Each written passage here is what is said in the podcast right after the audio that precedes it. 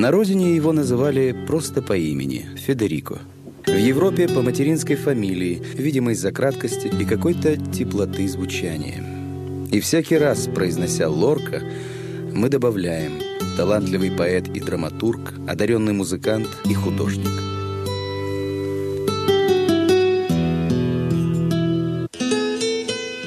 Федерико Гарсиа Лорка родился 5 июня 1898 года в местечке Фуэнте-Вакерос, в переводе «Пастуший ключ». Детство Федерико прошло в атмосфере поэзии и музыки. Мать превосходно играла на фортепиано, а отец любил читать стихи и петь старинные андалузские песни. Когда Федерико исполнилось 11, семья переехала в Гранаду. Там Лорка познакомился с известным испанским композитором Мануэлем де Фалья, который обучил Федерико так называемому глубокому пению – канте хондо, одному из древнейших видов андалузского народного творчества. Свой путь в искусстве Гарсия Лорка начал с музыки. Испанская пресса восторженно приветствовала 18-летнего Лорку-пианиста, исполнявшего собственные сочинения. В это же время он делает первые шаги в литературе. В 1918 году был издан сборник путевых заметок об Испании, впечатления и пейзажи. Спустя год Гарсия Лорка поступил в студенческую резиденцию в Мадриде, экспериментальное учебное заведение, созданное по типу свободных университетов. У Федерика появилось много друзей-студентов. Один из них, будущий знаменитый кинорежиссер Луис Бунюэль, так описывал Лорку. Блестящий и чарующий молодой человек со стремлением к изяществу и элегантности в одежде – а будущий художник-сюрреалист Сальвадор Дали вспоминал первую встречу с Лоркой так. «Передо мной внезапно предстало во плоти и крови явление поэзии во всей его полноте». Поглощенный литературой и музыкой, Лорка не имел ни времени, ни желания интересоваться женщинами. Любить его все равно, что любить ветер, как-то сказала увлеченная Федерика, младшая сестра Дали Анна Мария. Лорка готовился стать музыкантом, пробовал себя в прозе, и вдруг, по его словам, повинуясь категорическому императиву души, взялся за стихи. Души моей зрелость давно уже знает, что смутная тайна мой дух разрушает, и юности камни изъедены с нами, на дно размышления падают сами. Далек ты от Бога, твердит каждый камень.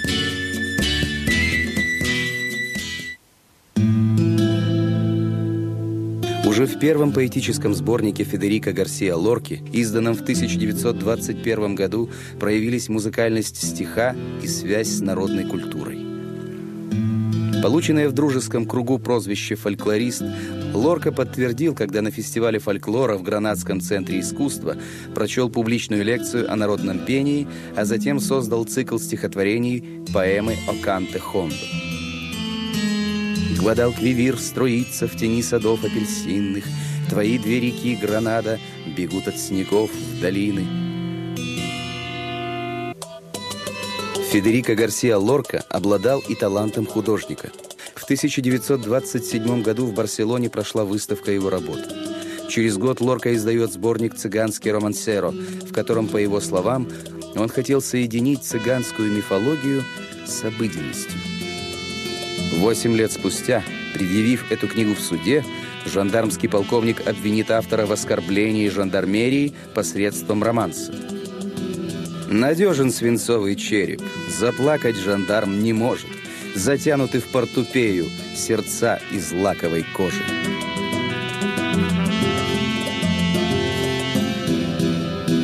В 31 год в поисках новых впечатлений Лорка уехал в Соединенные Штаты.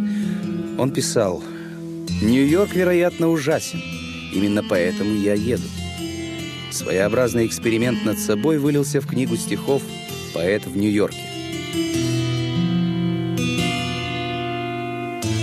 33-летний Лорка возглавил студенческую театральную труппу «Ла Баракка», в переводе «Балаган». Федерико был и режиссером, и актером, и художником, и драматургом. Лорка считал, что театр должен воспитывать зрителя. И труппа кочевала по глухим испанским селениям. Зрителям и в голову не приходило, что автор пьесы, которую они бесплатно смотрят, великий испанский поэт Федерико Гарсия Лорка. В 35 лет он создал трагедию «Кровавая свадьба». Через три года была написана драма «Дом Бернарды Альбы», своеобразная фотография эпохи. Это было время расцвета творчества Гарсия Лорки. Он писал пьесу за пьесой, выступал с лекциями и стихами, музицировал. В 1936 над Испанией сгустились тучи. К власти рвался фашизм. Лорка не принадлежал ни к одной из политических партий, однако в его убеждениях не сомневался никто. Недаром постановки его трагедий завершались манифестациями, и зрители вместо «Браво» кричали «Да здравствует свобода!». В июле 1936 года мятежники во главе с генералом Франко овладели Гранадой и выдвинули лозунг «Смерть интеллигенции». Без суда и следствия расстреливали врачей, преподавателей, ученых. Федерико Гарсиа Лорку расстреляли 19 августа 1936 года. Поэта похоронили в братской могиле. Ему было всего 38 лет. Незадолго до гибели знаменитый испанский поэт и драматург Федерико Гарсиа Лорка писал «Самая большая радость — быть поэтом. Остальное не в счет. Даже смерть».